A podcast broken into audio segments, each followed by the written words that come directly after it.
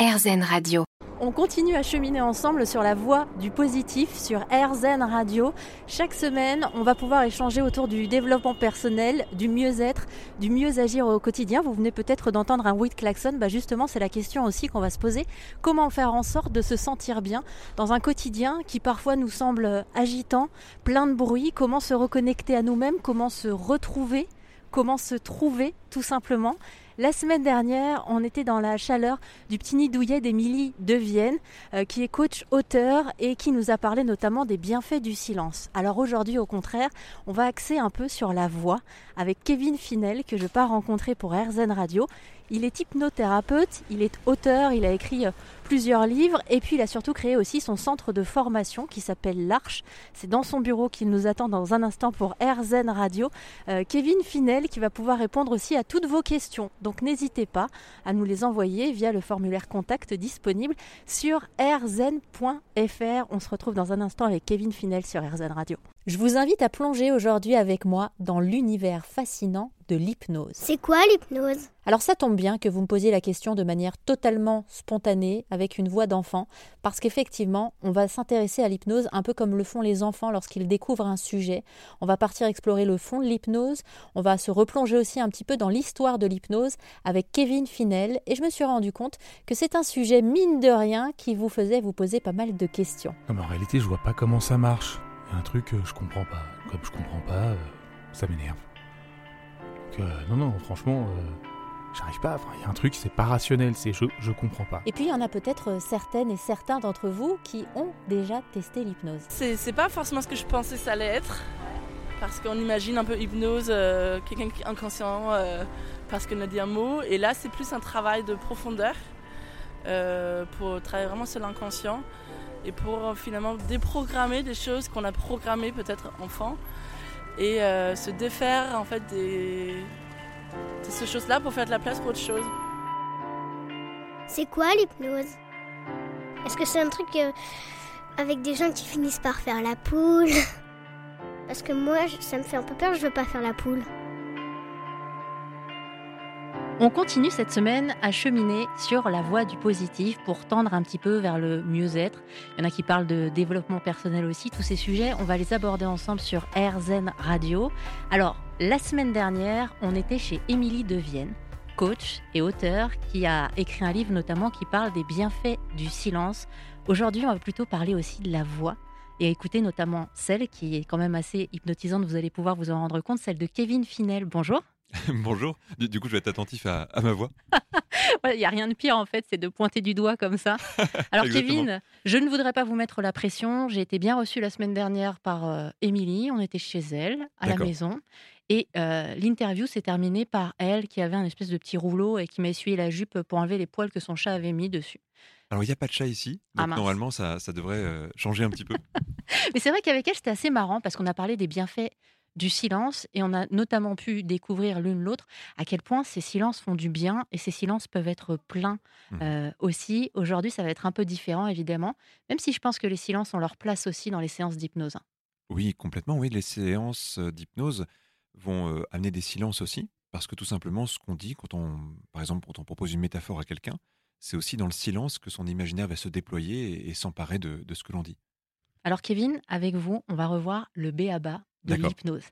Euh, pour être tout à fait transparente avec vous, je me suis dit ça serait sympa pour la préparation de l'émission que je sorte un petit peu, j'aille à votre rencontre, vous qui nous écoutez. Alors je suis peut-être pas tombée sur vous particulièrement, mais en tout cas j'étais assez surprise euh, d'avoir tant de mal que ça à faire ce qu'on appelle en radio un micro-trottoir, c'est-à-dire récupérer un peu la vie des gens.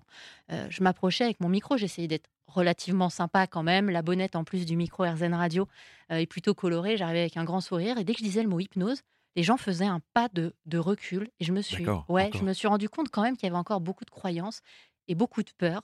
Euh, comment vous expliquez ça Quelles sont les peurs que, dont vous entendez parler vous-même? Les, les peurs avec l'hypnose sont liées à une mauvaise connaissance de l'hypnose. C'est marrant parce que je pense qu'il y, a- il y a plein de domaines comme ça où quand les gens ne connaissent pas, ils sont juste euh, curieux. Mais avec l'hypnose, même les gens qui ne connaissent pas ont un avis quand même sur ce qu'ils ne connaissent pas. Euh, tu sais, si par exemple, je sais pas, tu dis que tu es physicienne, les gens vont pas te dire j'y crois pas, par exemple. Mais euh, quand tu dis je fais de l'hypnose, il y a quand même des gens qui te disent j'y crois pas. Donc je crois que c'est- la première des, choses un peu étranges, c'est que euh, les gens voient l'hypnose comme une croyance. Il faut savoir que c'est un objet scientifique euh, très étudié, l'hypnose, depuis plus de 100 ans. qu'il y a des milliers d'études sur l'hypnose, sur ses capacités, sur ce que ça peut créer même de manière très concrète. Mais il y a encore dans le grand public l'idée de la croyance. Je pense que c'est lié à deux grandes peurs. La première, c'est la peur de la perte de contrôle. On imagine qu'on perdrait contrôle en hypnose, ce qui est faux aussi, hein, mais c'est quand même ce qui se passe dans la croyance populaire. Et puis je crois que le, cinéma, tu sais, a, provoqué un petit peu ça avec, euh, euh, je pense au film de Woody Allen, où on hypnotise quelqu'un pour qu'il aille voler quelqu'un d'autre, des choses comme ça. Et puis la deuxième perte de, enfin la deuxième peur, je pense, elle est liée à, la peur de ce qu'on va découvrir dans son inconscient. C'est euh, qui je suis au fond de moi, et est-ce que vraiment, est-ce que vraiment, je risque pas de tomber sur un truc horrible, tu vois? Il y, a des peurs aussi qui sont liées à ça, alors que, alors qu'au fond nous, on est nous-mêmes, tout simplement. Mais je crois qu'il y a, hum, il y a l'idée surtout avec une peut-être une mauvaise compréhension de la psychanalyse, tu sais, d'un inconscient où, où, il y aurait un peu des parties sombres de nous ou des choses comme ça.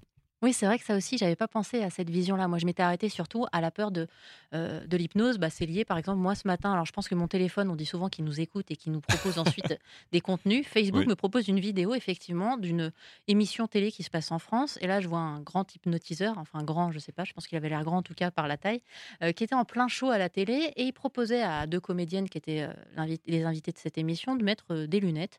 Et là, il leur dit, et à partir de maintenant, dans trois secondes, quand vous regarderez les gens avec ces lunettes, vous les verrez tout nus. Et là, ça y est, on est parti dans cette espèce de frénésie. Mais ça, c'est pas de euh, l'hypnose. Hein, c'est ça le problème. Ah. Euh, bah déjà, quand c'est des comédiens ou, des personnes euh, un peu people, etc., sur scène, il faut imaginer que c'est des gens qui font leur promo, donc ils vont jouer le jeu. En fait, c'est du divertissement. Qu'est-ce qu'on va demander d'autre à la télévision que de nous donner du divertissement? Mais on n'est pas dans de l'hypnose, en fait. Alors, ce qu'on va faire, Kevin, j'essaye de faire une transition l'air de rien, alors que lever le doigt en l'air. On va se retrouver dans un instant et on va essayer de parler justement des différences qui existent entre l'hypnose dite de spectacle et l'hypnose ericksonienne. On parle hypnose aujourd'hui sur RZN Radio avec Kevin Finel. On continue sur le chemin de la voie du positif sur RZN Radio. Alors on fait ce qu'on peut, hein. on parle mieux-être, bien-être. On essaye surtout parfois de se retrouver, tout simplement de trouver des moments où on se sent bien. Aujourd'hui, je suis en face de Kevin Finel, qui est spécialiste de l'hypnose ericksonienne. Kevin, vous êtes aussi le directeur de l'Arche. On se trouve actuellement dans l'Arche. Et là, vous avez, j'aime bien l'idée, peut-être une image Quand on écoute la radio, parfois on a des images et vous vous dites mais où est-ce qu'ils sont exactement? C'est le nom de l'école. Euh, oui, tout à fait. C'est un acronyme. C'est l'Académie de recherche et de connaissances en, hypnose ericksonienne. Donc ça, ça, se, ça dit Arche tout simplement. alors c'est marrant parce que j'ai dit que je venais vous voir aujourd'hui à des proches et ils m'ont dit évite de le regarder dans les yeux. Tu sais pas ce qu'il va te faire. Ça, c'est aussi, ça fait partie de ce, ce ah genre de, de croyance dont on parlait aussi il y a quelques instants sur RZN Radio. Euh, je vous demandais la différence entre l'hypnose dite de spectacle et l'hypnose ericksonienne bah, en fait, ça n'a pas grand-chose à voir. Euh, l'hypnose de spectacle, au fond, c'est pas vraiment de l'hypnose hein, la plupart du temps, c'est du spectacle. En fait, il faut garder le mot spectacle surtout. Je pense qu'aujourd'hui, si vous allez voir un mentaliste, vous n'allez pas imaginer qu'il y a autre chose qu'un truc. Ou si vous allez voir un David Copperfield, un grand illusionniste, vous n'allez pas imaginer qu'il y a autre chose qu'un truc. Ça sera étonnant, ça sera impressionnant, mais vous n'allez pas vous dire que cette personne a un don magnétique, par exemple, ou qu'elle lit vraiment dans les pensées. Eh bien, en fait, les gens qui font des spectacles d'hypnose sont des magiciens et ils ne font pas vraiment d'hypnose, comme un mentaliste euh, est un magicien et ne lit pas vraiment dans les pensées. Donc c'est le mot euh, qui pose problème. Euh, et même quand on regarde les gens qui sont hypnotisés sur scène dans les, hypnoses de spectacle, en fait, c'est pas vraiment de l'hypnose qu'ils vivent. C'est un état qui est très démonstratif, qui est souvent surjoué. Vous avez déjà vu les gens sur scène qui, surjouent comme de très très mauvais comédiens ne surjoueraient même pas, en fait. Alors qu'en fait, un, état d'hypnose, c'est un état d'hyper-sincérité. On ne surjoue pas du tout dans un état d'hypnose. C'est ce qui fait qu'il va être utile dans un travail thérapeutique. C'est que les gens vont vers leur vérité. Ils sont extrêmement sincères. Je vais prendre un exemple. Si sur scène, je dis à quelqu'un, euh, tu as 5 ans, euh, il va jouer l'enfant de 5 ans. Alors ça va être drôle, ça va faire rire les gens. Mais si en séance d'hypnose, dans une vraie hypnose, je dis à quelqu'un, tu as 5 ans, ça va juste être magnifique et émouvant. Parce qu'on va voir des, détails, en fait, une sincérité, une vérité de quelqu'un qui, que même un grand comédien aurait du mal à faire, là, pour le coup. C'est-à-dire que cette personne aura vraiment 5 ans, elle sera spontanée dans ce qu'elle va dire. Et, là, on voit qu'on n'est pas du tout dans le même état, en fait, on n'est pas du tout dans la même recherche. Euh, après, il y a même une question aussi de rapport hein, dans, l'hypnose euh, qu'on voit dans le spectacle, qui est un truc très autoritaire, on a l'impression d'une prise de pouvoir, c'est grandiloquent, c'est un petit peu caricatural. Là où en fait, dans l'hypnose d'accompagnement ou l'hypnose ericksonienne, on va aider quelqu'un à rencontrer une connexion avec lui-même, à être dans sa sincérité, à, explorer, à rechercher. On va pas prendre le pouvoir sur l'autre. On va lui donner le pouvoir sur lui-même, par contre. Alors, Kevin, j'enquêtais un petit peu sur vous et vous dites aussi que même plus encore, vous dites même. Alors, il a très peur, Kevin. Qu'est-ce que je dis? Écoutez ma voix, Kevin. vous dites aussi que justement, au contraire, on peut apprendre à dire non sous hypnose. Il y a des fois, on ne sait pas dire oui dans la vie, mais que grâce à certaines séances d'hypnose, on va peut-être retrouver cette capacité à se positionner aussi parfois. Exactement, en fait. Alors ça, c'est l'inverse total du cliché euh, qu'on a sur l'hypnose. C'est euh, qu'en fait, on va être plus sincère dans cet état-là. Et s'il y a quelque chose qui nous gêne, là où dans l'état normal, tu sais, quelquefois, on veut pas contrarier les gens, on va être un peu plus mesuré, on va se retenir un peu, on va faire attention au regard de l'autre. Et ben en hypnose, si un truc nous plaît pas, on peut dire non. Tu vois, le, le mythe euh, de quelqu'un qui serait hypnotisé, à qui on dirait donne-moi les codes de ta carte de crédit, par exemple. Ben, en fait. euh, N'essayez pas, Kevin, je vous le dis tout de suite, c'est non. D'accord. en, en tout cas, voilà, c'est, on aura plus de capacité à dire non à quelqu'un. Par exemple, même sur la question du consentement, tu vois. Euh, là où dans la vie de tous les jours, parfois, les gens se laissent un- aller un peu plus loin que ce qu'ils feraient normalement si vraiment ils étaient à l'aise avec eux-mêmes et capables de dire non. Et ben en hypnose, ils vont plus facilement en fait dire stop. Là, c'est pas ce que je veux. Donc tu vois, on perd pas contrôle en fait, on gagne en contrôle dans l'état d'hypnose. Alors, on parle hypnose ericksonienne et dans un instant, on va, on va parler notamment euh, de celui qui a créé, qui est à l'origine aussi de l'hypnose sur RZN Radio, Milton Erickson. On en parle avec Kevin Finel. À tout de suite.